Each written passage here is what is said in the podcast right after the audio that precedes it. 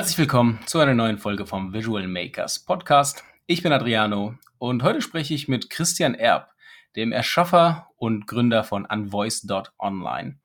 Was das genau für ein Tool ist, wird er wahrscheinlich gleich selber besser erklären können. So viel kann ich aber schon mal verraten. Jeder, der auf WhatsApp nicht wirklich auf lange Voicemails steht, der wird über diese Lösung wahrscheinlich ganz froh sein. Außerdem erzählt er uns, was er neben Unvoice.online sonst noch so mit No-Code macht und was seine Lieblings-No-Code-Tools sind. Und mit einem von denen starten wir direkt durch unser Tool der Woche. Tool of the Week. Das Tool der Woche ist dieses Mal Graph API. Graph API ist noch ein junges Startup aus Berlin und sie bauen eine Low-Code-Lösung als Backend. Also angesiedelt, wo man vielleicht Xano und ähnliches kennt. Allerdings, und das ist natürlich wichtig, aus Deutschland, aus Berlin, was DSGVO-mäßig natürlich auch äh, viel Relevanz hat. Und das Besondere dabei ist aber, dass das Ganze, wie der Name auch schon vielleicht verrät, mit GraphQL, also einem Query Language für APIs, also für Datenabfragen, arbeitet äh, im Vergleich zu anderen. Und wenn man also in dem Bereich GraphQL angesiedelt ist, ist GraphAPI vielleicht eines äh, der richtigen Lösungen dafür. Wie gesagt, es ist noch ein sehr junges Startup, also schaut euch die Webseite einfach mal an. Christian hat letztens mit ihnen gesprochen und ja, konnte auf jeden Fall ein gutes Wort für sie einlegen. Ähm, graphapi.com ist die Webseite und die freuen sich bestimmt darüber, wenn ihr das mal auscheckt oder sie kontaktiert. Ja, und da sind wir auch schon. Hallo Christian, schön, dass du dabei bist. Ähm, ja, vielleicht stellst du dich einmal selbst kurz vor und was du machst, bevor wir jetzt zu den ganzen äh, Tools und Themen kommen, mit denen du gearbeitet hast, beziehungsweise die du auch schon selbst gebaut hast. Sehr gerne. Erstmal vielen Dank, dass ich hier sein darf. Freut mich, freut mich wirklich sehr. Christian, mein Name, ähm, bin 34 Jahre alt, wohne jetzt seit mittlerweile fast sieben, acht Jahren in Hamburg. Ursprünglich mal aus Süddeutschland, aus der Heidelberger Ecke, mal BWL studiert und seitdem eigentlich alles gemacht, was irgendwie Startups betrifft und habe eigentlich da total früh Blut geleckt, habe meine Leidenschaft in dem Bereich gefunden, viele verschiedene Stationen gemacht, wovon wir bestimmt noch über ein, zwei auch reden werden. Von daher aber das wahrscheinlich in aller Kürze erstmal zu mir als Person, was ich denn so mache. Sehr cool. Äh, du hast gerade gesagt, du hast früh Blut geleckt in dem Entrepreneurial-Bereich, meinst du jetzt wahrscheinlich. Ähm, Kannst du da äh, was genaueres sagen? Also hattest du so einen Moment, wo du gemeint hast, so, boah, ich habe voll Bock, irgendwie was Eigenes zu machen und dann auch so wirklich was Eigenes zu bauen, weil es sind ja zwei verschiedene Dinge, ne? irgendwie was gründen und wirklich selber das Produkt bauen, vor allem so technisch. Total, total. Also, also so wirklich angefangen hat es irgendwie während, während dem Studium, ähm, total klischeehaft ehrlicherweise. Ich habe ähm, am, am Nabel der, der Welt in Nürtingen studiert, das ist in der Nähe von Stuttgart, muss, muss man nicht kennen, ehrlicherweise, ist es eine total nette kleine Fachhochschule. Aber so das, was mich damals super gereizt hat, war ein Auslandsprogramm und konnte eben durch diese Fachhochschule ein Jahr lang in den USA studieren, in, in, in Los Angeles in der Nähe und wirklich total klischeehaft dann irgendwie durch diesen Entrepreneurial Spirit, der in den USA herrscht, durch Besuche in Silicon Valley und ähnliches, habe ich gemerkt, so krass, da ergibt sich auf einmal so eine ganz andere Welt, die ich vorher noch nicht kannte, weil vorher war es irgendwie, das war so 2009, 2010 oder so irgendwie jeder wollte ins Investmentbanking, weil es total cool und hip und fancy war und äh, fand, fand ich auch total spannend, aber dann irgendwie hat sich da so eine total andere Welt für mich aufgemacht und habe dann gemerkt, okay, cool, so dieser Spirit, ich mag das total, dieses vielseitige Arbeiten an verschiedenen Themen, an verschiedenen Problemen arbeiten, einfach dieses Hands-on, Ärmel, Ärmel hochkrempeln und machen. Und ähm, dann so aus dem Auslandsjahr für mich mitgenommen, mega, das ist eigentlich der Bereich, genau in dem ich aktiv werden will und habe dann ähm, erst erstmal schön, wie man es akademisch macht, irgendwie eine nächste Vorlesung für Entrepreneurship für, für mich eingebucht. Und ähm, da haben wir dann mit zwei Kommilitonen so, so ein kleines Social Project gestartet. Ähm, Sophias Enkel hieß das damals. Da ging es um ähm, Nachbarschaftshilfe im Endeffekt, dass Studenten älteren Menschen helfen können, sage ich mal, bei Einkaufen, Rasenmähen oder sonstiges. Also gar nicht, sage ich mal, mit der großen kommerziellen Absicht oder am Anfang ehrlicherweise schon, aber dann relativ schnell die äh, Ernüchterung oder die Realisation bekommen, das ist ein total schönes Projekt, aber das ist sehr, sehr limitiert, was Skalierung oder ähnliches angeht. Davon wir damals noch keine Ahnung, aber das war, sage ich mal, damals so der, dieser erste Berührungspunkt, wo ich gemerkt habe, okay, cool, das kann ich eigentlich super schnell, super einfach selbst auf die Beine stellen, haben dann noch eine Initiative für Entrepreneurship gegründet, sind so einem Bundesverband beigetreten. Also da waren so diese ersten Berührungspunkte im Studium, wo ich dann gemerkt habe, das ist eigentlich genau das, was ich machen will. Kein Investmentbanking oder sonstiges, sondern ich will auf jeden Fall Startup machen und seitdem dann diesen Weg auch irgendwie konsequent verfolgen. spannend. Also so dieses was eigenes erschaffen, irgendwie von klein auf, äh, irgendwie groß machen, aufziehen. Ähm, was waren, wo waren deine ersten äh, Touchpoints dann mit so, mit so Tech und dass du dann wirklich selber auch was umgesetzt hast? Also damals schon irgendwie eine Website damit dafür gebaut oder? Ein Stück weit ja. Also ich meine, so WordPress und solche Geschichten hat man damals auch, auch schon so ein bisschen, ähm, kommen so minimalst aus dem Gaming, würde ich jetzt mal sagen. Also irgendwie so, keine Ahnung, früher wie wahrscheinlich jeder andere Counter-Strike 1.6 gezockt und alles drum und dran in irgendwelchen Clans und dann hat man natürlich auch irgendwie eine Homepage gebraucht für die Clans. Also, also so dieses, dieses typische Zeug, von daher so ein paar Berührungspunkte damit gehabt, aber nie so super tief gewesen. Also mal hier so ein paar Skripte geschrieben, HTML, CSS oder sonstiges, aber sage ich mal, immer Tech interessiert, aber nie diesen Sprung so weit wirklich gewagt, um all in zu gehen, um wirklich tief drin zu gehen. Das war dann wirklich mehr für mich, sage ich mal, als ich dann im Studium fertig war, in den ersten Startups gearbeitet habe und so, diese relevanten An Anknüpfungspunkte, wo ich dann einfach ins kalte Wasser geworfen wurde nach dem Motto, hey, wir brauchen irgendwie für unser CRM eine vernünftige E-Mail-Strecke, wir brauchen hier irgendwelche Änderungen an der Homepage und sonstiges, wo dann oftmals die IT einfach das Bottleneck war, wo ich gedacht habe, hey, ihr arbeitet wirklich an relevanten Problemen. Eigentlich solltet ihr euch jetzt nicht, nicht damit beschäftigen, dass der E-Mail-Button grün statt blau ist oder sonstiges. Also da dann einfach so dieses Mindset gehabt, okay, es ist wahrscheinlich kein, keine Rocket Science, zumindest die einfachen Sachen zu machen. Und dann, sage ich mal, einfach über das Learning by Doing immer mehr mir selbst angeeignet, um dann, sage ich mal, irgendwann ein Level vielleicht erreicht zu haben, wo ich gesagt habe, es ist immer noch nicht techy-techy, aber, sage ich mal, auf einem so soliden Level, wo ich mich ganz gut selbst versorgen kann für die meisten Cases. Das heißt, ein, so ein Coding, Programmier-Background hattest du überhaupt nicht? Gar nicht, gar nicht. Also ich habe hab im College dann damals in den USA irgendwie ein C-Sharp-Class gemacht, aber das, das war so das Einzige irgendwie. Okay. Also es hat mir dann vielleicht von einem theoretischen Wissen ein bisschen was gebracht, aber nee, BWL studiert und irgendwie generell würde ich mich immer als sehr Zahlen, Struktur- und Prozessgetrieben bezeichnen und ich glaube, sowas kann, kann natürlich helfen, was so Coding-Geschichten angeht, weil natürlich, sage ich mal, sehr viel strukturiert, problemlösungsorientiert ist, aber keine formelle Ausbildung oder sonstiges in dem Bereich. Right. Ähm, ja, und jetzt ein kleiner Spoiler-Alert, aber das wird wahrscheinlich die wenigsten überraschen. Äh, Sophias Enkel, das gibt's wahrscheinlich nicht mehr und machst du auch nicht mehr, sondern du bist jetzt als Entrepreneur in Residence bei Rocks Health. Ähm, genau, kannst ja vielleicht ein bisschen erzählen, was das genau ist und woran du da baust. Also was äh, vielleicht nochmal für, für ein paar Leute Background, was ist ein Entrepreneur in Residence ähm, und dann nochmal dein, wirklich dein, ja, das, was du da gerade gerade betreibst. Mhm, super gerne. Genau, so on, on in Residence ist tatsächlich ähm, immer ein total schwieriger Begriff, finde ich, weil das, weil das Gefühl so alles, alles und nichts sein kann. Aber im Endeffekt willst du, also wenn du so eine Position besetzt, willst du eigentlich jemand, der im Idealfall irgendwie einen unternehmerischen Hintergrund hat und sehr vielseitig versatil einsetzbar ist, um gewisse unternehmerische Probleme im Intrapreneurship oder im Entrepreneurship, sage ich mal, Bereich zu lösen. Und das mache ich im Endeffekt auch. Also es ist wirklich so alles, alles und, und, und nichts total abstrakt. Aber vielleicht an, an einem Beispiel, also Rox Health generell ist ein äh, Company Builder, sprich Venture Studio von der Roche Pharma, also heißt von einem großen pharmazeutischen Unternehmen, mit dem Ziel, innovative Lösungen im deutschen Gesundheitsmarkt zu etablieren. Also zum einen zu schauen, was passiert denn vielleicht im Markt, gerade mit der Welle der digitalen Gesundheitsanwendungen ähnliches war wahnsinnig viel Bewegung im digitalen Bereich, was, was Pharma angeht, aber eben auch, was kann man denn vielleicht selbst machen, wo kann man Lösungen für Patienten, für die Industrieseite entwickeln, die einen Benefit bringen. Und ähm, da ist die Rox sage ich mal, als eigenständige Entity, dennoch, sage ich mal, vollständige Tochter der, der, der Roche Pharma, eine Art digitales Schnellboot, um genau sowas im Markt umsetzen zu können.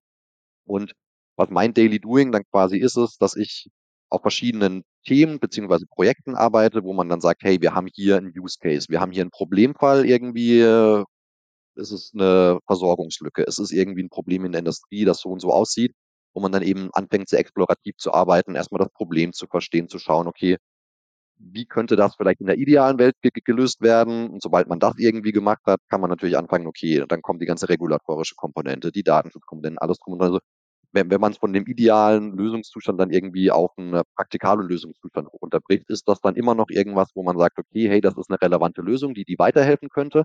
Und wenn dann, sage ich mal, alle Stakeholder auch sagen, hey, cool, finde find ich spannend, lass das gerne machen, dann eben auch ist meine Aufgabe als Entrepreneur in Residence, sage ich mal, diese Projekte voranzutreiben, sei es durch Eigenentwicklung mit No-Code-Tools beispielsweise oder bei anderen Themen dann auch eben mit externen Agenturen oder ähnliches zusammenzuarbeiten, um eben diese Lösungen zu entwickeln, zu validieren und wenn dann wirklich auch alles passt, im Idealfall ähm, in den Markt rauszubringen. Also sehr, sehr vielseitig, ein Job mit sehr viel Freiheiten, ähm, der wirklich all, alle möglichen As Aspekte abbildet und so ein Stück weit Best of both worlds ist meines Erachtens nach, weil man hat diese unternehmerische Freiheit, wo man sich wirklich austoben kann, an verschiedenen Projekten und Themen auszuarbeiten, aber gleichzeitig auch so ein Stück weit dieses Backing eines Konzerns hat, was gerade im Gesundheitswesen, was die Validierung von Problemstellungen angeht oder irgendwie so Öffnungen von Kontakten oder ähnliches, wahnsinnig hilfreich sein kann. Ja, genau, das wollte ich nämlich ähm, gerade gerade fragen. Also es ist ja nicht nur, dass du, es ist ja schön irgendwie so Financial Backing zu haben, aber diese gro großen Konzerne, viele von denen haben ja genau solche solche Tochterfirmen sozusagen, weil da natürlich Innovation viel besser und viel schneller irgendwie entstehen kann, was so ein bisschen getrennter ist und die alten Strukturen das irgendwie nicht nicht äh, ähm, verhindern. Aber genau einfach der Zugang, also den halt so ein Pharmakonzern halt dann zu diesen Sachen hat, wo dein, und das ist ja gleich auch nochmal erzählen, äh, Projekt sozusagen wirklich halt ansetzt, äh, ist ja einfach, das kriegst du, wenn du von 0 auf 100 einfach irgendwie als 23-Jähriger sagst, hey, ich habe hier eine coole Idee für äh, so ein äh, Health Tech Startup, dann musst du halt erstmal irgendwie dahin kommen, wo man natürlich in so einem Venture, ähm, in so einer Venture-Tochter halt schon ist. Und das ist, glaube ich, genau, sehr, sehr, sehr, sehr gut. Ähm, ja. Ja, vielleicht kannst du dann mal äh, erzählen, was du für ein Projekt da aufziehst. Ich habe äh, auf LinkedIn das Video gesehen. Das hat sich auf jeden Fall sehr spannend äh, angehört.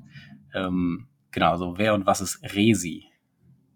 Genau, super gerne, genau. Das, das Projekt Resi, das, das haben wir jetzt seit April. Mittlerweile ist es, hat es Form und, und Gestalt angenommen und ähm, ist, ist, ist so ein bisschen aus, aus folgendem Problem entstanden. Also ähm, ist ein sehr spezielles Thema, hat auch ein bisschen was mit meiner alten Tätigkeit zu tun, sprechen wir, glaube ich, später auch noch drüber. Also im Endeffekt geht es darum, ähm, das Themenfeld klinische Studien für Pharmaunternehmen schneller und effizienter zu machen. Also um Medikamente auf den Markt zu bringen, müssen Pharmas ähm, gewisse Studien durchlaufen. Oder jedes Medikament muss ähm, drei, drei, bis vier Phasen durch, durch, durchlaufen, damit das Medikament überhaupt auf den Markt kommen kann. Das ist ein Prozess, der dauert 10, 12, 15 Jahre und ist wahnsinnig kostenineffizient oder teuer am Ende des Tages und ist ein wahnsinnig lang, langwieriger, komplexer Prozess. Also von irgendwie 1000 Molekülen am Anfang hast du am Ende wirklich nur, nur einen Wirkstoff, der am Ende auf den Markt kommt. Also für die Pharma ist natürlich ein extrem zentraler Punkt, hier, sage ich mal, Optimierung rein, reinzubringen, weil das wahnsinnig kostenumsatzrelevant ist und damit steht und fällt der Erfolg eines Pharmaunternehmens, weil so ein Blockbuster-Medikament kann dir Milliarden Umsatz plus, plus Gewinn bringen.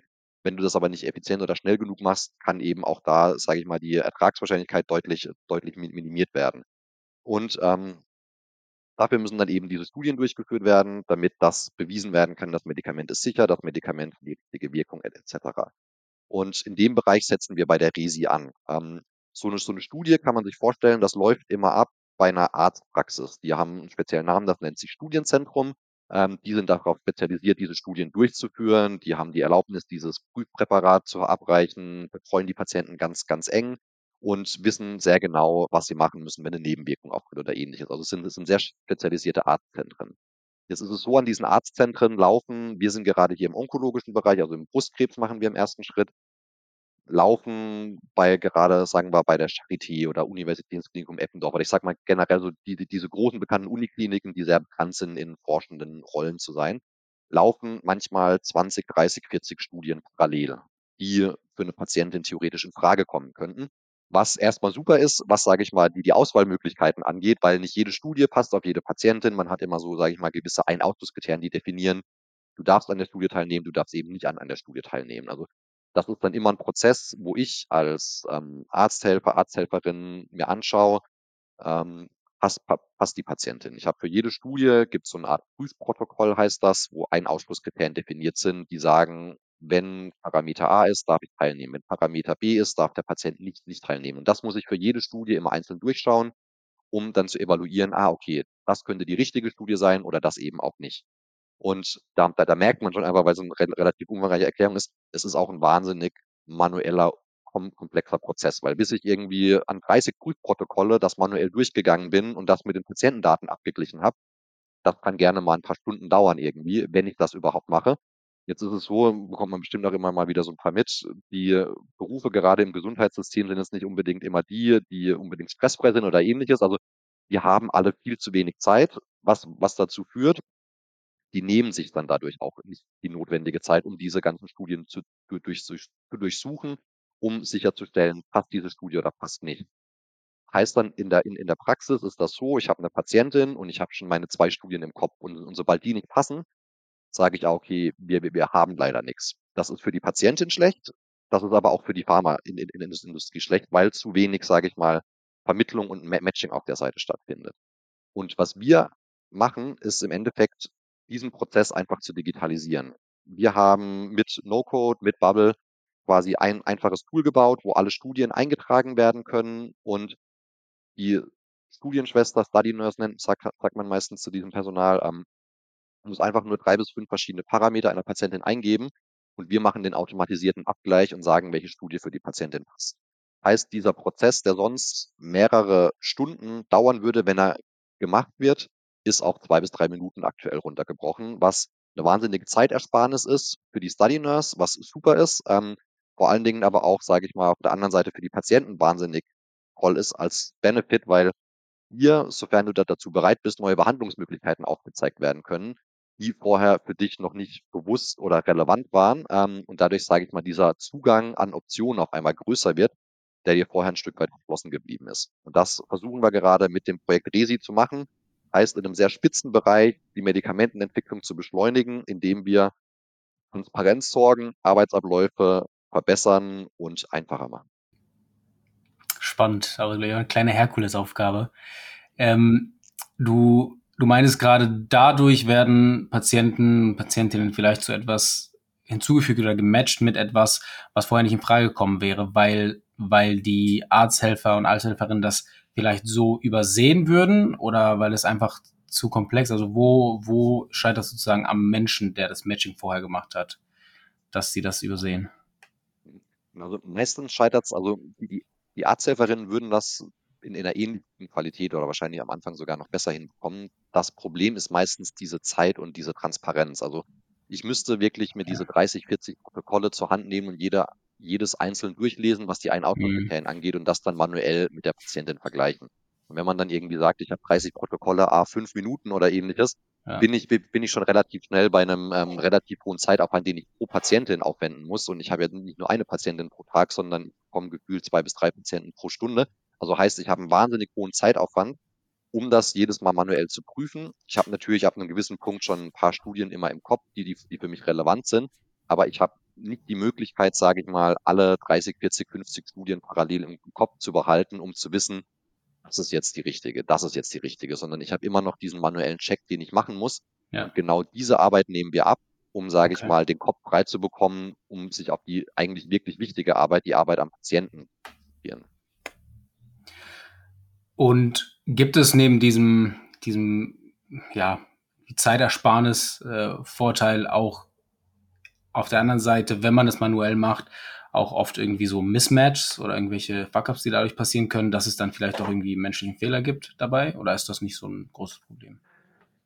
Um, ähm, weniger tatsächlich. Ähm, also es, es, es gibt bestimmt immer mal, mal, mal wieder, ja. aber meistens sind die Personen sehr, sehr gut medizinisch ausgebildet und okay. Um wirklich sicherzustellen, dass das auch wirklich hundertprozentig passt. Ähm, von daher sage ich mal so, diese Zeitersparnis so mit das Größte auf der Studienzentrumseite, damit man eben Ressourcen freimachen kann, um sich den wichtigeren Dingen zu widmen. Ähm, was ein anderer Punkt ist, dass ähm, dieser Prozess dann eben ehrlicherweise häufig in der Praxis nicht wirklich durchgeführt wird, einfach weil die Zeit fehlt.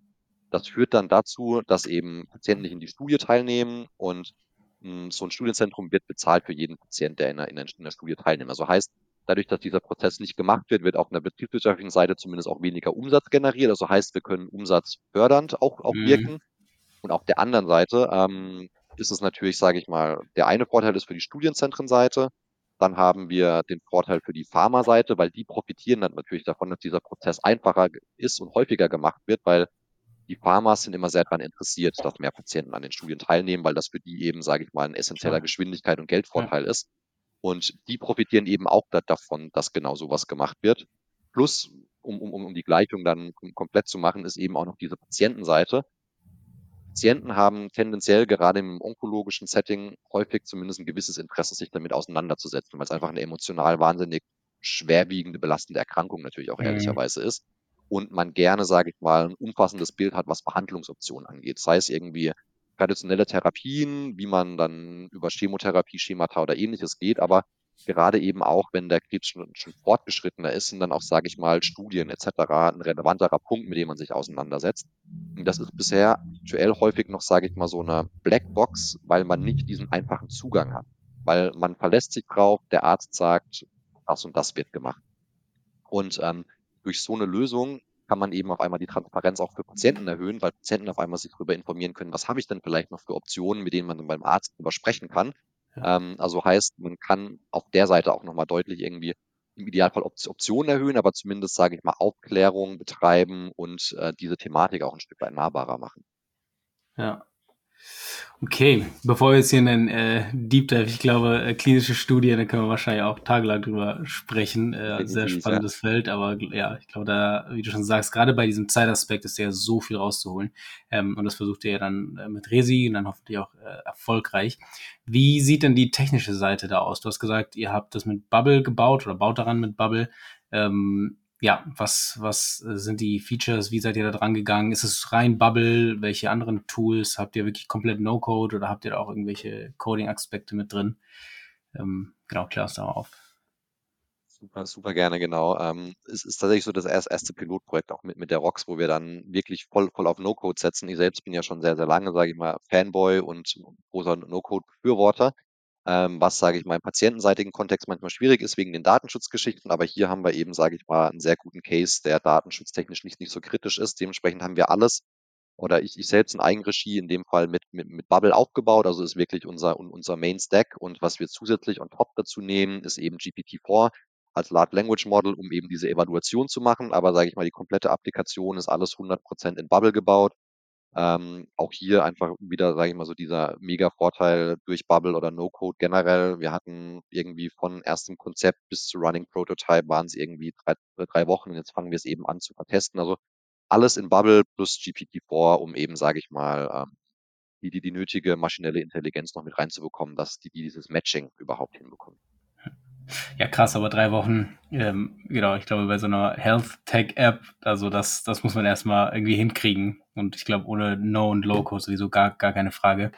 Wie sieht es äh, datenbankseitig aus? Und weil du ja meintest, das ist irgendwie ähm, weniger Datenschutz ähm, kritisch, weiß nicht, was genau du gesagt hast, aber ich stelle mir das ja vor, gerade im Health-Bereich ist es ja doch irgendwie viel größeres Thema, vor allem wenn man mit so einem Pharma-Ding im Rücken das macht. Wie habt ihr das, das gebaut und gelöst?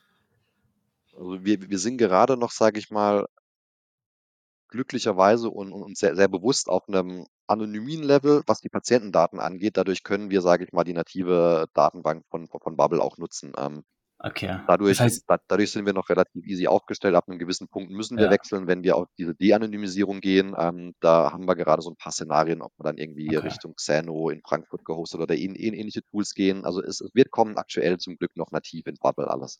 Okay.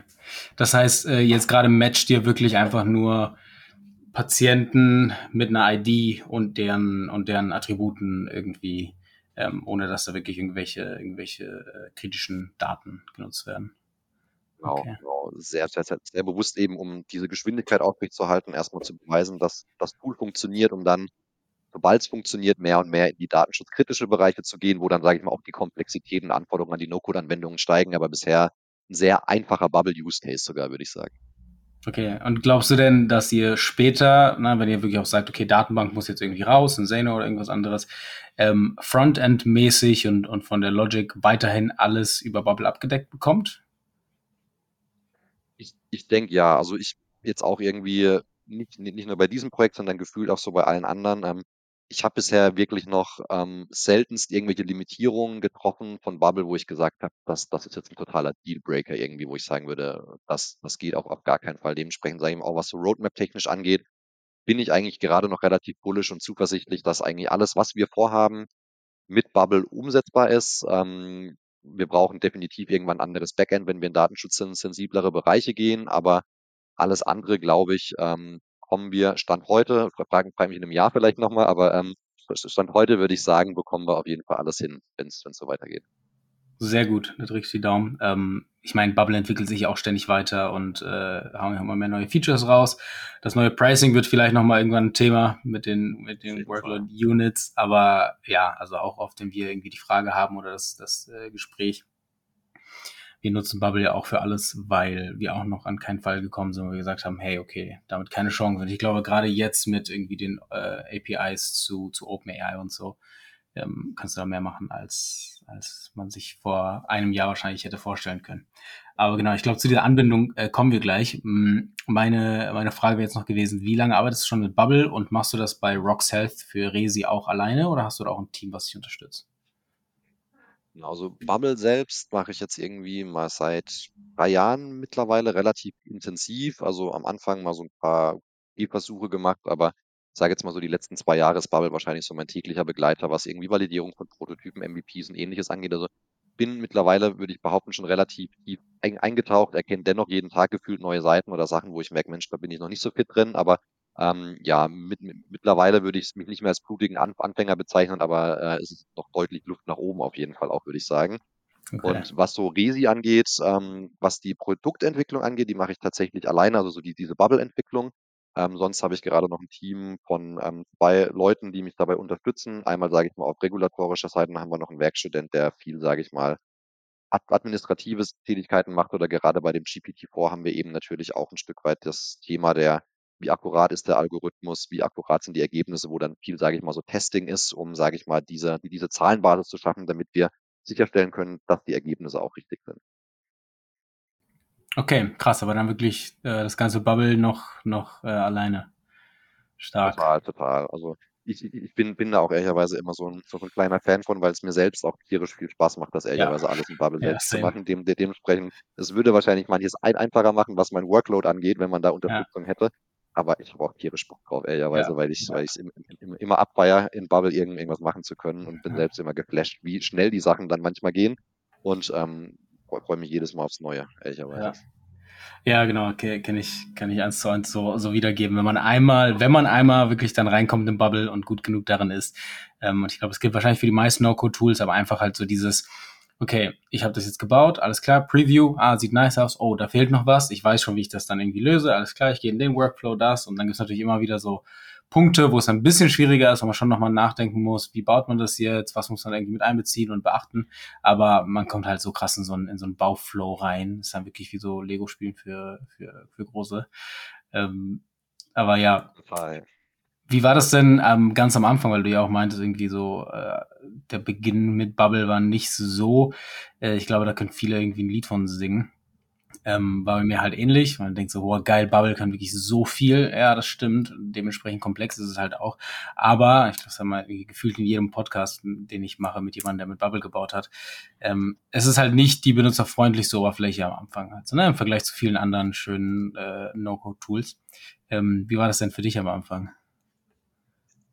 Genauso wie du es beschreibst, ehrlicherweise. Ne? Das ist so, man, also ich bin super hyper motiviert rangegangen, habe Bubble immer mal wieder so gehört, und dann gedacht, ah, okay, da kannst du irgendwie easy in Facebook nachbauen, Airbnb und so, total cool eigentlich. Und als ich da gestartet bin, da, also da gab es auch noch nicht diese neue Flexbox-Editor oder die, diese neue Responsive Engine, die sie da mittlerweile hatten. Und habe dann da an, angefangen zu bauen, weil, weil ich so einen Use Case aus meiner alten Firma, die ich gegründet hatte, ähm, mit, mitgenommen hatte und dachte, hey komm, vielleicht kannst du da mit Bubble mal so, so, so ein kleines Tooling bauen, ob das denn irgendwie geht. Und dann kannst du mal so Bubble dabei lernen. Und bin am Anfang ehrlicherweise mega dran verzweifelt. Also ein, einfach, also so diese Backend-Logiken, das, das war noch das eine, ne? Irgendwie so eine Datenbankstruktur, da war ich aber noch viel, viel zu weit weg davon, um irgendwie wirklich ernsthafte Probleme zu haben, sondern ich bin meistens an dem Visuellen schon gescheitert irgendwie.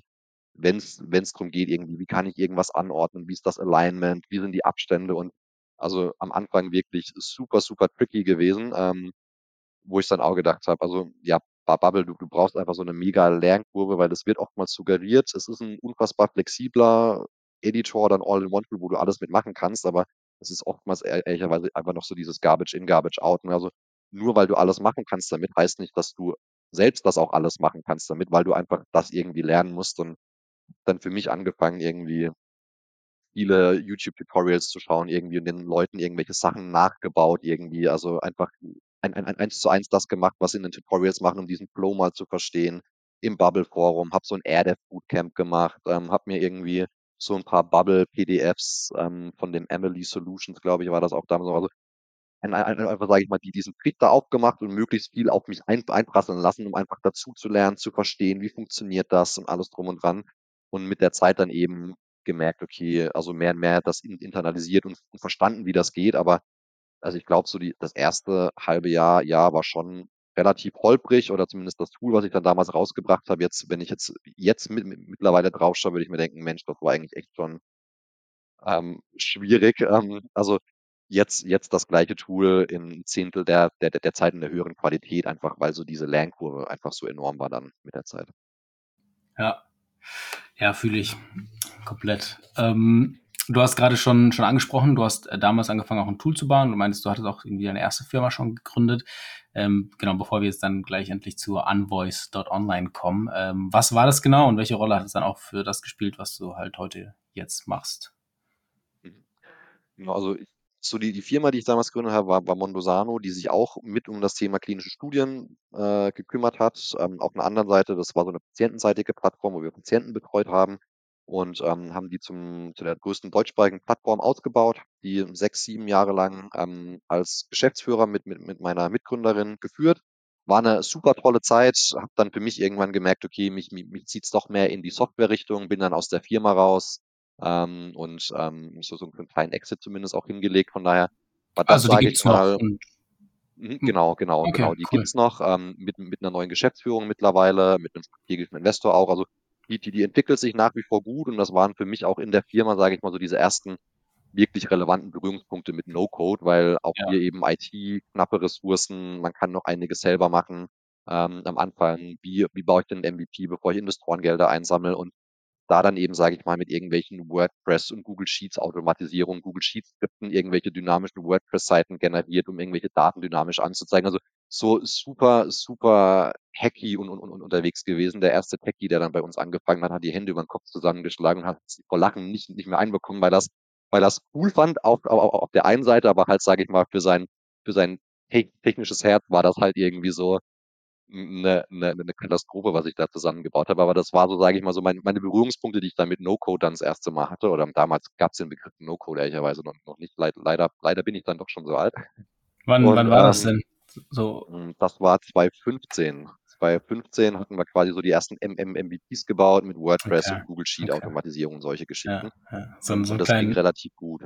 Ja, so, einen kleinen Frankenstein, den man sich ja dann manchmal so zusammenschraubt aus verschiedenen Total. Sachen. Ne? Okay, ja geil. Total. Aber ich, ich, ich fand es mega, hat, hat, mir mega viel Spaß gemacht, aber war halt auch null, null skalierbar in dem Moment. Aber es war halt einfach nur, um diesen Use Case zu zeigen und, und dafür ging es. Aber das war so irgendwie so mega, was man alles machen kann. Dann kam Zapier und solche Geschichten. Das war bei uns immer schwierig wegen den Datenschutzgeschichten, weil wir halt sehr patientensensible Daten hatten.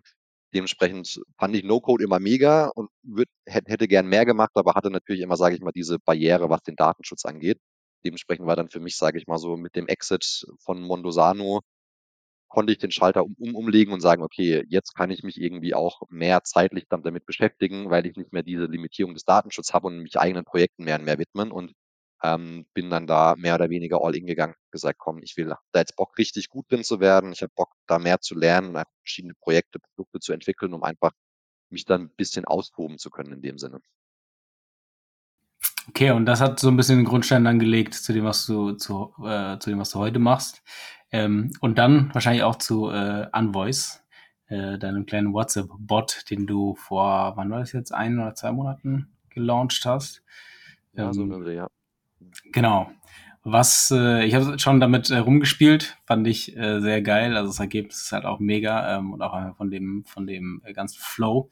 Ähm, genau, was ist Unvoice äh, und wie, wie kamst du dazu, das zu bauen und wie hast du das umgesetzt? Ja, Unvoice ist tatsächlich irgendwie so ein, so, so ein Thema. Ich habe damit angefangen, um tatsächlich auch wirklich so mein eigenes Problem zu lösen. Also Un Un Unvoice ist ein WhatsApp Voice Transcription Bot. Super hartes Wort, aber im, aber im Endeffekt kennt wahrscheinlich jeder dieses Szenario. Du bekommst eine Sprachnachricht, sitzt gerade in einem Meeting oder bist im Bus oder irgendwie. Also du hast gerade keine Möglichkeit, diese Sprachnachricht an, an, anzuhören, bist aber ein Stück weit neugierig, würdest gerne wissen, was der, was der Inhalt ist. Ähm, und genau dieses Problem löst dann Unvoice, weil du kannst diese Nachricht an den Unvoice-Bot in WhatsApp weiterleiten und wir transkribieren dir die Nachricht und schicken dir sie wieder zurück. Also einfach, sage ich mal, ein ganz simpler Use Case, technologisch total einfach gelöst und das wirklich aus einer eigenen Motivation gebaut, weil ich einfach zu oft in, in Meetings bin und mein, meine Frau auf jeden Fall eine große Leidenschaft hat, mir sehr lange und ausführliche Sprachnachrichten zu schicken. und ähm, ich dann nicht, nicht immer die, die Muße habe, mir, mir das anzuhören. Und da dachte ich, das wäre doch eigentlich mega und habe dann einfach mal, weil ich auch dieses ganze Generative AI-Thema mega cool, mega spannend finde, dachte, okay, komm, probierst einfach mal so einen kleinen, probierst mal aus so einen kleinen Prototypen zu bauen und habe dann in Bubble angefangen mit Whisper die API an, an, anzuschließen, einfach so ein Bubble Frontend gebaut. Ich lade die WhatsApp runter, lade sie da hoch, la, lass sie transkribieren. Gut, Whisper, und, Whisper ähm, ist das äh, Transkribierungsding von OpenAI oder? Ja. Genau, genau, genau, genau. Das, das, das ist das. Und das funktioniert meines Erachtens nach so, am, am besten von allen verfügbaren bisher. Mhm. Und genau, habe dann, sage ich mal, so einen kleinen Bubble-Prototyp für, für, für, mich gebaut, habe davon so ein paar anderen erzählt, die dann sofort gemeint haben, oh, mega, will ich, will ich auch, auch haben irgendwie, ist auf jeden Fall ein relevantes Problem für mich.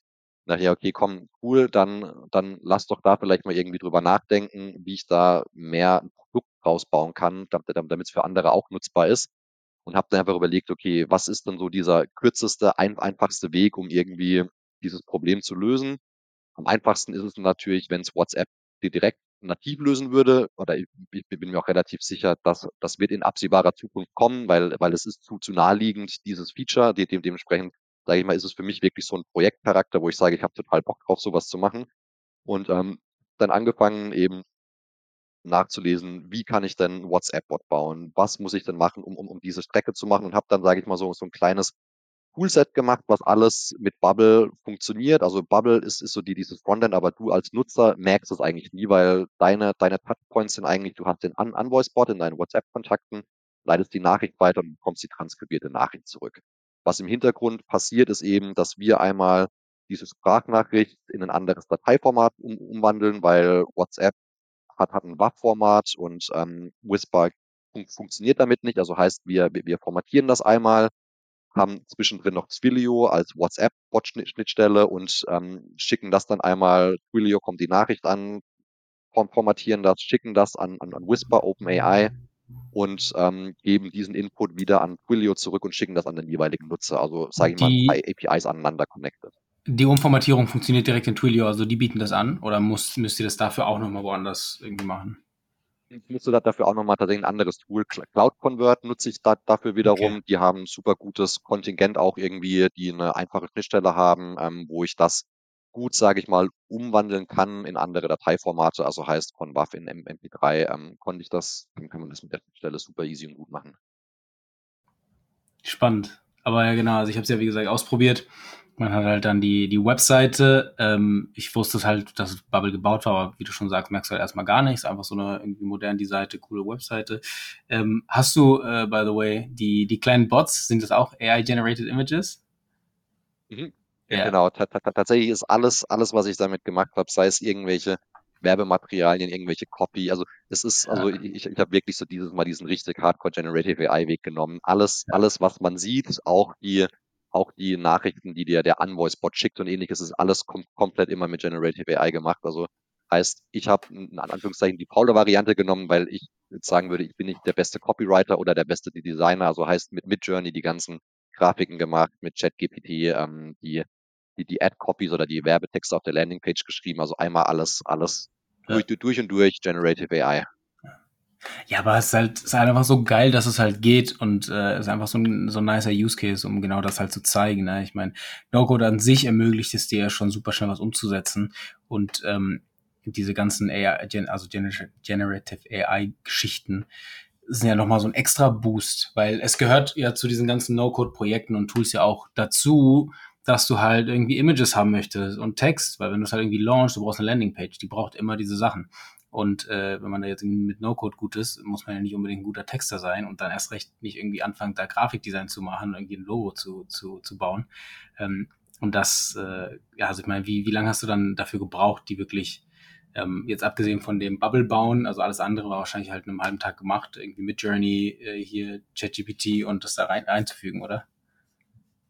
Also war, war, war, war mega schnell. Ich kann mich noch an so einen Abend erinnern. Ähm, und fand ich so total witzig, weil ich das mein, meiner Frau danach total ge geflasht erzählt hat, die schon gefühlt die Augen gerollt hat, weil, weil ich wieder mit meiner Generative AI anfange, aber wo ich eben auch gesagt habe, komm, ich mache jetzt mal ein paar coole Bilder und mache irgendwie so, so eine kleine Facebook-Werbekampagne und alles und habe halt eben auch für die Landingpage und für die Facebook-Kampagne ähm, über Midjourney irgendwie zehn Bilder generieren lassen, die ganze Ad und alles rum. Es war ein Prozess von irgendwie Idee, ich will die Kampagne machen, hinzu, ich nehme sie live, ist irgendwie keine, keine ganze Stunde vergangen, wo ich mir halt dachte, okay, krass, also ich hätte es in, in dieser Qualität und in dieser Geschwindigkeit alleine never ever hinbekommen in dieser Zeit irgendwie so. Also ich war, war so total geflasht, einfach weil es, wenn man dann zumindest irgendwie weiß, ich meine, so diese ganzen Mid-Journey-Geschichten mit dem Discord-Server und alles, ist nicht immer so das Einsteigerfreundlichste so auf, auf der anderen Seite, aber wenn man dann zumindest weiß, okay, was, was muss ich denn so ein bisschen prompten und was mache ich und so, ist es mittlerweile so trivial und einfach und irgendwie ähm, easy, gute er Ergebnisse hin, hinzubekommen, dass ähm, es ist irgendwie, also es, es fühlt sich wie Cheaten an, fand, fand ich immer, weil es teilweise irgendwie so, Ja, wo ich mir denke, ich habe ja eigentlich nichts selbst gemacht, ehrlicherweise, sondern ich, ich frage eine AI und, und, und, und die macht das alles und ich verkaufe es irgendwie als mein Produkt in Anführungszeichen. Also super, super schnell. Also selbst, selbst auch das Ganze an Envoys bauen, auch eben viel Learning by Doing, weil ich dann nicht wusste, wie die Twilio API zum Beispiel funktioniert, bin ich halt auch in, in, in, in das Code Sparring mit GPT vorgegangen, gemeint, ich komme diesen Fehler, wie, wie kann ich das fixen, etc. Also und, und ohne GPT-4 hätte ich, wüsste ich nicht, ob ich es ohne weiteres am Anfang hinbekommen hätte und dann irgendwie von Idee bis Go Live ist auch maximal irgendwie drei vier Tage vergangen, glaube ich, am Ende des Tages. krass. Ja, das muss man sich erstmal echt so ein bisschen so auf der, auf der Zunge zergehen lassen, ne, wie schnell dank eben No-Code, vor allem in der Kombination mit den, mit den äh, APIs und den AIs, man da wirklich so ein, so ein Tool launchen kann. Also jetzt stell dir mal vor, das Tool hätte irgendjemand, weiß ich nicht, wann, wann kam WhatsApp Voicemails raus? Irgendwie 2013 oder 2014 oder so? Ich kann es gar nicht sagen, aber damals, das wäre ja wirklich ein ganzes Startup draus gemacht worden. Zu sagen so, hey, wir haben die Idee, wir bauen das jetzt und dann irgendwie, weiß nicht, ein halbes Jahr an so einem Prototypen ähm, und sowieso vom Transcription Model ja wirklich noch also meilenweit entfernt von dem, was halt heute geht. Ne? Ähm, und dann setzt man sich halt heute mit äh, den ganzen Dingern drei, vier Tage hin. Natürlich muss man dazu sagen, du hast ja schon viel Bubble-Vorerfahrung und es bedarf einer gewissen so Nativeness in so digitalen Tools. Aber nichtsdestotrotz, also es kann halt irgendwie jeder, der, der irgendwie lesen kann, Internet hat und sich da hinsetzt, das halt irgendwie machen. Das ist schon echt faszinierend. Total crazy. Ja, mega.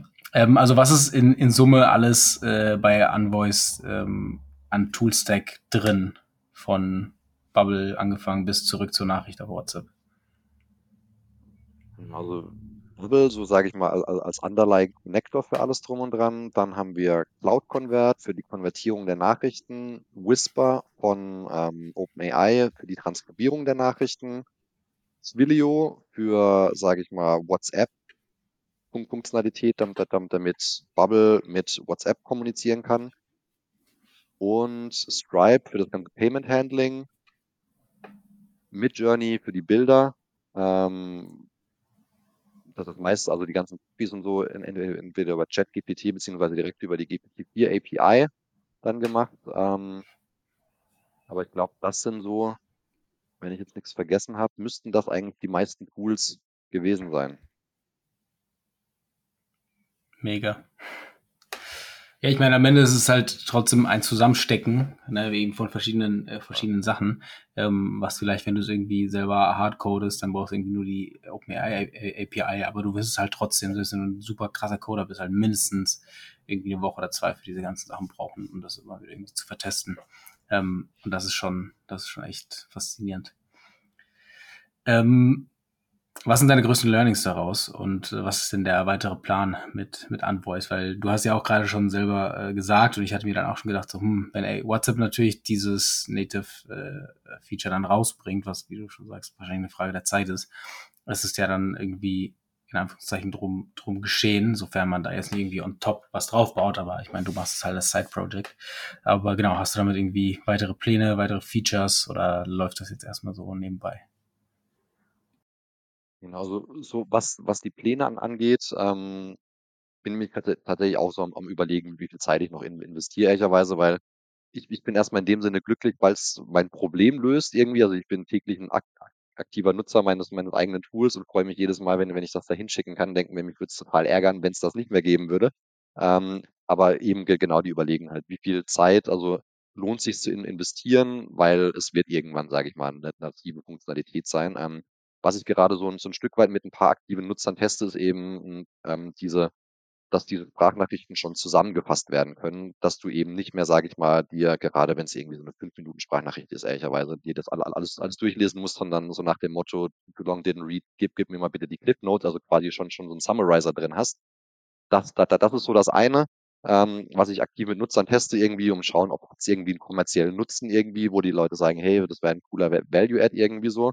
Ähm, ein anderes Ding, was ich gerade validiere, aber noch ehrlicherweise ein Stück weit in, in den Kinderschuhen bin, aber auch, sage ich mal, mehr aus einer technologischen Neugier mache, weil ich es weil total cool finden würde, ist so dieses Re Reverse Engineeren, wo du quasi sagst, hey, ich habe gerade irgendwie keine Zeit zu tippen, ich würde der Person aber gerne irgendwie was schicken. Ähm, deswegen mache ich eine Sprachnachricht, aber ich weiß, mein, mein Gegenüber ist tierisch genervt davon. Sodass du, sodass du quasi das, das einfach andersrum machst, ne? Oder ähm, also, dass du quasi das einmal als Sprachnachricht machst, an Anvoice schickst, und Anvoice schickt das dann an, an den Gegenüber als, als Textnachricht zum Beispiel. Also es, es, es gibt so ein paar Wege oder dass du mit Eleven Labs zum Beispiel ähm, eine Textnachricht machst, deine, deine Stimme drauf trainierst und dann quasi eine digital kreierte Voice Message an, an, an jemand schicken kannst mit, mit, mit deinem Voice Twin sozusagen. Also es, es gibt, glaube ich, so, so, so ein paar Möglichkeiten, aber es finde ich so oft, wie es halt so bei No-Code ist, es sind alles irgendwie super lustige, tolle Möglichkeiten, die technologisch Spaß machen würden, mir, mir zumindest zu entwickeln. Aber es ist halt so ein bisschen dieses Scope-Creep-Ding. Will, will man das gerade machen? Ist, ist der Bedarf gerade wirklich da? Weil nur weil es einfach ist und theoretisch möglich ist, heißt das noch nicht, dass man es unbedingt machen muss oder will irgendwie so. Dementsprechend bin ich da gerade noch in so einer Position, wo ich erstmal schaue irgendwie, wie mache ich es am besten weiter irgendwie, dass es zeitlich gut handelbar ist, aber auch irgendwie gleichzeitig noch Spaß macht und irgendwie so einen Side-Project-Charakter behält auf jeden Fall. Ja, spannend. Äh, genau, ich wollte das nämlich, nämlich sagen, einmal diese Zusammenfassung ist halt mega wertvoll, ne, weil wie du schon sagst, manchmal, ich hatte auch schon elf Minuten Voicemails, ja, wirklich so. Ich höre mir zwar Podcasts an von einer Stunde, aber die elf Minuten Voicemail wird halt wahrscheinlich eine Minute Zusammenfassung sein. Und das ist natürlich super stark, wenn er es wirklich so hinkriegt, dass er aus so nebenbei reingesprochenen Voicemails dann echt so die Essenz rausnimmt ähm, und du darauf vertrauen kannst, dass es wahrscheinlich das ist und dass da keine wichtigen Teile rausgelassen wurden. Mega wertvoll. Ähm, und dann das andersrum. Ich meine, äh, ich habe immer nur iPhones gehabt, da gibt es ja die Funktion, quasi reinzusprechen. Aber die ist, die ist es noch nicht. Also das äh, erkennt halt viele Sachen, was ich halt schon echt faszinierend bei Unvoice äh, fand, dass er diese ganzen ähm, äh, ja und äh, alles sofort wegmacht. Er erkennt genau, wann Kommas sind, wann Punkte und auch aus dieser aus diesem nicht formalen Sprechen halt trotzdem checkt, okay, was ist der, ne? also wo hört der Satz auf, wo setzt sich neu an, der hat Namen erkannt und so.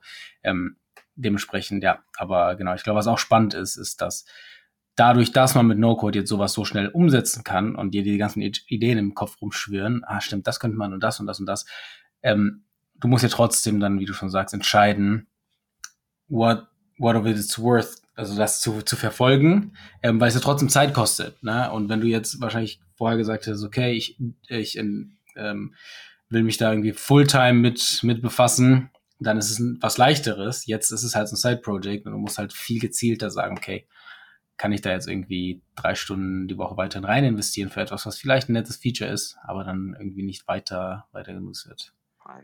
Das ist auf jeden Fall die große Frage. Genau, also es ist halt einfach, am Ende kommt dann doch auf das, auf die gleichen Fragen raus, wie es halt immer ist mit neuen Produkten und neuen Ventures. Ähm, aber es ist halt einfach so geil, dass man irgendwie nach vier Tagen das halt stehen hat und sagen kann, okay, testet. Und es hätte ja sein können, stell mal vor, auf einmal wäre das so krass viral gegangen, hätte es jetzt irgendwie schon, weiß nicht, eineinhalb Millionen Nutzer. Ja, ich habe es in vier Tagen gebaut und weil es wirklich so ein, so ein nices Problem löst. Ja, fertig. Und so war das aber jetzt halt so, ah, nice, das funktioniert, das nutzen Leute, äh, vor allem nutze ich das aber super gerne. Ähm, genau, und jeder, der zuhört, kann ich nur empfehlen, auf jeden Fall mal ausprobieren. Ich glaube, es kann halt echt für bestimmte, wie du schon sagst, diese Cases, boah, ich kann mir das gerade nicht abhören, scheint aber wichtig zu sein. Und wenn es nur 30 Sekunden sind, schnell übersetzen, alles klar. Ähm, ja, und allein, dass es dafür schon existiert, vier Tage, ist halt voll, voll, voll das äh, halt wert. Und man es dann noch monetarisieren kann, wie du es halt machst, ja, mega nice. Das, das, das ist auf jeden Fall super. Ja, ich bin, ich bin gespannt, wohin die, die weitere Reise geht und was für weitere Tools vom Hause Christian äh, Erb da noch rauskommen, ähm, neben Resi. Ähm, aber genau, ich werde auf jeden Fall äh, weiterhin beobachten. Ähm, dann noch abschließend immer gerne so ein paar allgemeine äh, No-Code-Geschichten. Ähm, was ist dein äh, neben Bubble dein so Go-to äh, No-Code Tool Stack? Sachen, wo du sagst, würde ich für nichts auf der Welt irgendwie switchen? Ich glaube, gerade für so Prozessautomatisierung sind natürlich so Make oder ähm, Zapier oder so natürlich super gute Sachen, ähm, wo ich wahnsinnig viel so damit machen würde. Ähm, was ich mir gerade noch viel anschaue, sind ehrlicherweise natürlich auch so Alternativen zu Bubble, weil du hast ja auch gemeint mit den Pricing-Änderungen, was die Workflows und so weiter angeht, hat Bubble sich jetzt nicht immer nur Freunde gemacht, gerade mit, mit irgendwelchen ja. strategischen Entscheidungen in den letzten Monaten. Dementsprechend ja. ist zumindest bei mir jetzt auch so ein Stück weit diese Offenheit oder Bereitschaft, da so ein bisschen links und rechts zu schauen, was andere Tools angeht. Zum einen ähm, natürlich, was die Backends angeht, wegen den Datenschutzgeschichten. Also da schaue ich mir eben gerade intensiv Xano dann zum Beispiel auch an, um einfach für Projekte und so weiter auch schon, sage ich mal, ein Stück weit Vorerfahrung zu haben und dann aber auch so diese Frontend-Bilder ähm, wie WeWeb oder bei Toddle ist so ein ganz neues Tool, glaube ich auch. Da war ich jetzt in so einem Beta-Test mit, mit dabei. So einfach, sage ich mal, so ein bisschen zu schauen, was dann so irgendwie toolseitig passiert als Alternativen zu Bubble irgendwie, also irgendwie Frontend plus irgendwie eigenständiges Backend. Und für mich auch immer noch, sage ich mal, so ein klassisches Go-To-Tool, wenn ich jetzt wirklich mal super schnell eine Landingpage machen will oder muss oder ähnliches, da finde ich Bubble nach wie vor, gerade was so diese Performance, was SEO angeht, etc., nicht, nicht, nicht, nicht so das Beste finde ich Doric zum Beispiel noch, noch ziemlich, ziemlich cool. Ja, ähm, spannend. Ähm, Mache mach, mach ich, mach ich super viele Landingpages mit, ähm, weil die haben sehr viele nativ, sehr schön, schön aussehende Sachen und das ist meistens so noch so mein, so mein Go-To-Landingpage-Bilder gefühlt. Okay, ja, spannend. Da waren auf jeden Fall äh, zwei, glaube ich, dabei, die vielleicht nicht so gängig sind, wie du schon gesagt hast. Toddle soll, äh, soll neu sein, ne? Toddle.dev, wenn ich mich nicht täusche. Genau, ja. Ähm, und das andere ist Doric. Doric.io, glaube ich, genau. Doric.com mittlerweile sehe ich sogar. Ah ja, Doric, genau. Easily built website without code. Ah, cool. So ein bisschen so, also, genau, ich sehe auch gerade einen Drag-and-Drop-Editor. Ähm, okay, also ein bisschen so Stacker-Software-Bereich unterwegs. Genau, genau. Also ich, ich glaube so Framer, Framer kann man mittlerweile, also ich war bei Framer ah, ja. noch nie so tief drin. Webflow war für mein Case, für meine Cases meistens immer so ein Ticken zu kompliziert, was die Lernkurve angeht. Ähm, Dementsprechend, ich glaube, Framer deckt diese Lücke ganz, ganz gut und könnte vielleicht eine Alternative so zu Doric sein. Ich habe irgendwann vor mhm. Jahren einfach mal so ein Doric Lifetime-Abo gemacht. Dementsprechend mache ich da eigentlich alle Landing-Pages mit. Aber was ich zumindest so höre, ist Framer wahrscheinlich auch noch so eine ganz, ganz coole Alternative dazu. Ja, Gerade ja, mit dem AI-Page-Builder, den sie, glaube ich, die diese Woche released haben. Ah ja, geil, okay, das wusste ich nicht. Ja, also Framer, genau, auch, auch von der, von der Landingpage und der Website sieht's halt auch so ein bisschen aus wie, also macht, also erinnert stark irgendwie so an Flutterflow und Webflow. Ähm, aber genau, sieht, glaube ich, sehr, sehr stark aus. Ja, nice. Auf jeden Fall ein paar coole Tools, die werden dich äh, auch alle in, in der Description verlinken. Glaube ich, viel, was man ausprobieren kann. Jeden Tag kommen neue Tools raus, äh, verliert da so ein bisschen den Überblick. Dementsprechend ist es, glaube ich, wichtiger, dann, also umso wichtiger, irgendwie so seine, seinen No-Code-Tool-Stack zu haben und zu kennen. Aber eben auch, wie du schon sagst, offen sein, das auch mal switchen zu können, weil wenn eben so ein Pricing-Update kommt und ein komplettes Geschäftsmodell davon dann irgendwie abhängig ist, ist es nicht schlecht, wenn man das switchen kann. Sehr schön. Dann, ja, ich glaube, wir haben heute sehr viel äh, Spannendes gelernt. Ähm, und ich bin, wie schon gesagt, sehr gespannt, wohin die Reise mit äh, Unvoice weitergeht. Ähm, hast du noch einen letzten Tipp oder einen letzten Rat an alle, die irgendwie versuchen, so ein Side-Project mit No-Code zu bauen, was äh, für dich wirklich so das größte Learning oder irgendwas war? Oder etwas, was du nicht nochmal so machen würdest? Hm, ich glaube, so, so, so ein Tipp, den ich auf jeden Fall mit auf den Weg geben kann, ist immer so dieses einfach mal machen. So, ne? Also einfach keine Scheu davor haben, weil gefühlt ähm, kommen auf irgendwie zehn Side-Projects, neun gescheiterte und, und ein, eins, was irgendwie einigermaßen gut funktioniert, ähm, die dementsprechend irgendwie so na, nach dem Motto Trust the Process, selbst wenn es irgendwie kommerziell nicht, nicht, nicht erfolgreich ist, was total okay ist, irgendwie, du lernst immer irgend, irgendwas dabei, sei es irgendwie technologisch, sei es wie man besser vermarktet oder ähnliches. Deswegen einfach irgendwie jetzt nicht alles von initial bis ins Detail durchdenken, sagen, ah, was ist, wenn das passiert, was ist, wenn das passiert, sondern einfach mal machen, go with the flow, so nach dem Motto und, und, und schauen, was passiert und einfach Spaß dabei haben, so irgendwie, ne? Also nicht, nicht immer zu verbissen, sondern ein, ein, einfach mal machen, ist, glaube ich, immer das, was ich jedem mit auf den Weg geben kann. Ja, nicht kaputt denken am Anfang, gerade weil man mit No-Code einfach anfangen kann, ohne irgendwie ein halbes Jahr erstmal Coden zu lernen. Sehr schön. Schöne abschließende Worte. Ähm, wir werden die, die Reise von Resi und Anvoice weiter beobachten. Äh, Christian, vielen, vielen Dank, dass du dabei warst. Und ja, hoffentlich hören wir mehr von dir und deinen No-Code-Projekten. Vielen, vielen Dank, dass ich dabei sein durfte. Ähm, Spaß gemacht. Dankeschön.